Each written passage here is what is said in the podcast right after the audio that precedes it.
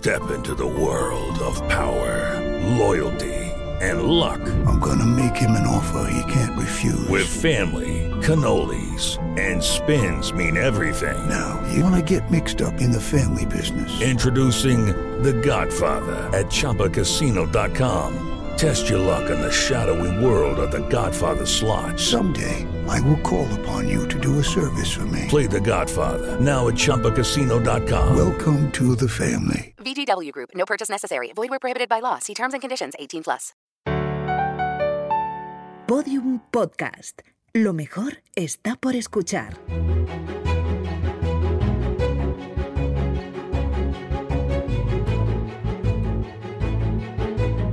Historia de España para selectividad. Un podcast de Juan Jesús Pleguezuelos.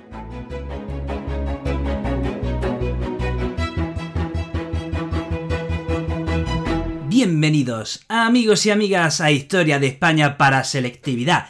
Tema 9.3. Mi nombre es Juan Jesús Pleguezuelo, soy profesor de Historia de Instituto y tengo una misión muy importante, una misión que me tomo muy en serio y es la de ayudar a estudiantes de segundo de bachillerato a superar el examen de selectividad. Y ojalá, ojalá también llevo en mi corazón uh, otro deseo y es el de ayudarte a disfrutar de esta hermosa epopeya que es nuestra historia. No me olvido tampoco de los opositores que están ahí, que también están ahí escuchándome y que lo, también lo pasan mal. Un abrazo a todos ellos. Bueno, empecemos con el programa. Vamos a hablar de las características esenciales de la Constitución de 1812. Yeah. Miren, aunque ya lo hemos explicado en otros podcasts, vamos a hacer un pequeño repaso del contexto. La guerra empieza en 1808, la guerra de independencia. El rey Fernando VII está supuestamente prisionero en Francia y sucedió que en cada provincia se organiza una junta provincial que toma la autoridad en nombre del rey Fernando VII para luchar contra los franceses. Y pasó que de todas esas juntas provinciales que surgen por el país, eh, surge la Junta Central Suprema que iba a coordinarlas a todas. Bien, así que llegamos ya aquí al, año central, 1810 la Junta Central Suprema es sustituida por el Consejo de la Regencia. Y el Consejo de la Regencia, atención, convoca Cortes en la isla de León, hoy conocida como isla de San Fernando. ¿Por qué convoca allí Cortes? ¿Por qué convoca las Cortes en la isla de León? Porque resistía el asedio de los franceses. Y pasó que con el tiempo, cuando ya se, están en peligro por, porque los franceses llegaban, las Cortes se trasladaron a Cádiz. Cádiz sí resistió el asedio durante toda la guerra. ¿Por qué? Pues por su forma insular, por esa forma que tiene de península, ¿eh? de difícil, que tiene difícil acceso. Y pasaba lo siguiente, fíjense si Cádiz estaba bien protegida por su geografía, que eh, los franceses intentaban bombardear Cádiz y sus bombas, bueno, pues se quedaban en las murallas de la ciudad, no, no, no, no le hacían ni un rasguño a la ciudad. Y los gaditanos se cachondeaban de los franceses ¿eh? que vengan los franceses a bombardearle y los gaditanos pues, y las bombas no le hacían ni un rasguño. Y pasaba que esas bombas que quedaban en las murallas de las ciudades, de la ciudad, tenían unos hierros que se podían quitar y las mujeres lo usaban para sujetarse el pelo. Por eso de ahí nace una hermosa copla que les recomiendo que busquen en internet, que dice así, dice, con las bombas que tiran los fanfarrones se hacen las gaditanas tirabuzones. Y eh, bueno, así pasó la guerra, la ciudad de Cádiz, entre bombardeo y bombardeo, eh, iban poco a poco eh, sacando adelante esas cortes. Pasaba lo siguiente, que muchos diputados no pudieron acudir a la convocatoria, porque el país estaba en guerra. Entonces, ¿quién suplió el lugar de esos diputados que no pudieron acudir a las cortes? Bueno, pues los mismos ciudadanos de Cádiz se elegía entre la burguesía de Cádiz a aquellos que, fuesen originarios de esos territorios para que eh, representasen a esos territorios y bueno, no quedase vacío ese lugar. Y la mayoría de los miembros de las Cortes, bueno, pues eran, eran afines al liberalismo. Hay tres grupos que componen las Cortes de Cádiz. Tenemos un grupo, digamos, conservador, compuesto por nobles y clérigos que no querían eh, cambio. Luego tenemos otro grupo que es un grupo reformista que estaba compuesto por ilustrados que, que querían moderadas. Y luego había un grupo que quería un cambio profundo en la línea de la Revolución Francesa, que son los liberales. Hay que decir que, en principio, la convocatoria no tenía como objetivo eh, elaborar una constitución. Eh, eso, eh, el objetivo primero no era ese. Ya hemos dicho que las primeras sesiones se celebran en la isla de León y luego se tienen que trasladar a la, a la isla, se tienen que trasladar a Cádiz eh, y allí se reúnen en la iglesia de San Felipe Neri. Allí, en el discurso inaugural, Muñoz Torrero, bueno, pues ya enuncia las medidas básicas, claves, las medidas esenciales que, que van a regir esa convocatoria, todas ellas, pues del liberalismo. Miren, habla de la soberanía nacional, habla de la igualdad ante la ley, habla de la división de poderes, habla de acabar con el absolutismo, etcétera, etcétera, etcétera. Las Cortes de Cádiz no solo elaboraron una constitución, también tuvieron una labor legislativa muy importante. Por ejemplo, eliminan el Tribunal de la Inquisición, eliminan, suprimen el régimen señorial.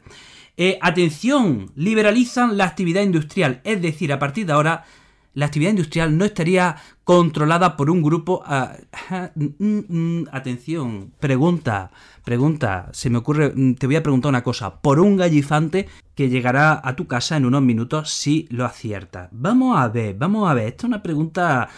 Eh, si, lo aciertas eres muy inteligente. Miren, miren, miren, atención, en el antiguo régimen, ¿qué grupo, qué asociación controlaba todo el proceso industrial? Atención, ¿qué grupo controlaba todo el proceso industrial impidiendo la, bueno, pues que hubiese libertad en la industria, libertad en el comercio?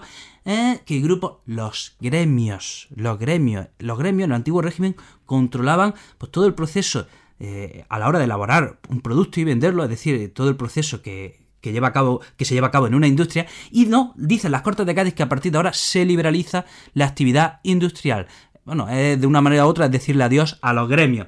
También se plantea una cosa que traerá cola y que traerá profundos dolores de cabeza a estudiantes de segundo de bachillerato durante décadas. Atención, en las Cortes de Cádiz empiezan a hablar de desamortizar bienes eclesiásticos. Supongo que ya sabes de lo que hablo, o si no todavía, pues eh, prepárate, prepárate que te dolerá la cabeza con este tema. Y bueno, vamos a hablar ahora ya de la Constitución de Cádiz.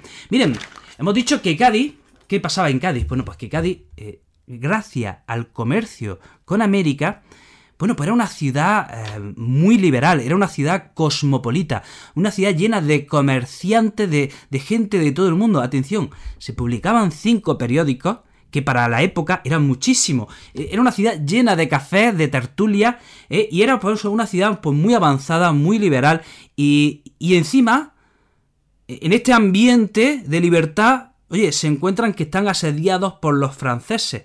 O sea, entonces, ¿qué podía emerger de ahí? Bueno, pues una constitución muy avanzada para su época.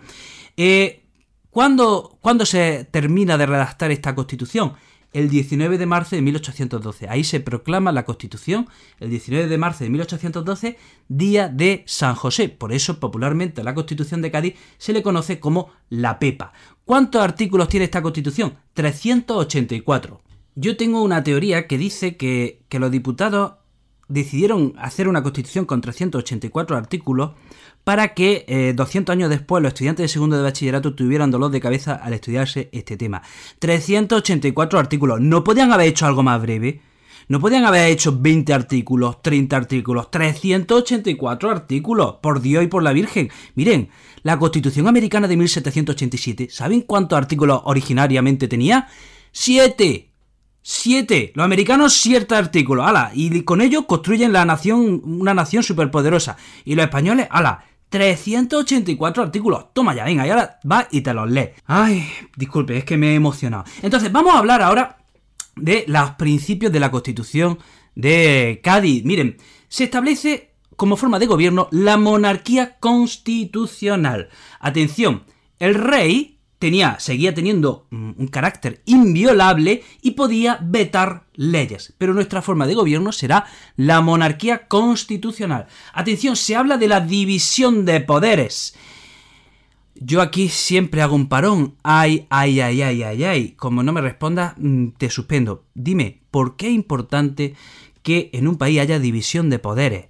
Yo, mm, Juan Jesús Pleguezuelos, te pregunto, ¿por qué es importante que haya división de poderes? Si lo sabes, mm, tienes ya un día en selectividad, ya te la convalido. Miren, es importante que haya división de poderes para que los poderes se controlen unos a otros. Tenemos el poder legislativo, el poder ejecutivo y el poder judicial. Si los tres poderes están divididos, sirven de contrapeso uno a otro y así evitarán los excesos que pueda provocar uno de los otros dos poderes. De manera que si un poder se corrompe, los ciudadanos siempre podremos recurrir a los otros dos poderes, ¿vale? Para eh, denunciar esa, esa corrupción, ese exceso. Por eso decían los ilustrados que los tres poderes tienen que estar divididos. Esta es una de las esencias de la democracia, ¿eh? la división de poderes, no solo votar cada cuatro años, que sí que eso está muy bien, pero la división de poderes es fundamental. Entonces, decía eh, esta constitución que tiene que haber una división de poderes, que el rey tendrá el poder ejecutivo, que el poder legislativo recaerá en las cortes y en el rey, y que en las cortes también residirá la soberanía nacional. Atención, se establece que España es un Estado confesional, con una religión oficial que es el catolicismo. Se establece también la igualdad ante la ley, o sea, adiós a la sociedad estamental, adiós a la sociedad de los privilegios. Ya saben que antes, era una, en el antiguo régimen era una sociedad estamental, y eh, los nobles y el clero tenían privilegios sobre el tercer estado o sobre el campesinado o sobre los siervos, como le queráis llamar. Eh, no había igualdad ante la ley. Atención, se recogen numerosos derechos individuales, como puede ser, por ejemplo, la libertad de expresión o antes llamada libertad de imprenta. Atención, se reconoce el derecho a la inviolabilidad del domicilio. Se suprime el tormento para conseguir una confesión en un proceso judicial. Es decir, hasta entonces la tortura era legal, bueno, pues ahora se suprime. Y se establece el sufragio para mayores de 25 años, para varones, perdón. Eh, se establece el sufragio para varones mayores de 25 años. Si querías ser diputado tenías que tener una renta mínima, tener más de 25 años y llevar 7 años en esa circunscripción. Bueno, hasta aquí el programa de hoy. Espero que te haya resultado útil, espero que te haya resultado ameno. Te recuerdo que tengo muchos proyectos relacionados con la educación. Puedes seguirme en mis redes sociales: Facebook, Juan Jesús Pleguezuelo, eh, Twitter, El Profe Inquieto, Instagram, El Profesor Inquieto. TikTok, el profesor inquieto. Puedes seguirme en todas ellas si quieres ver por las cosas que voy haciendo. Te mando un abrazo enorme, te deseo lo mejor y te espero en el próximo programa.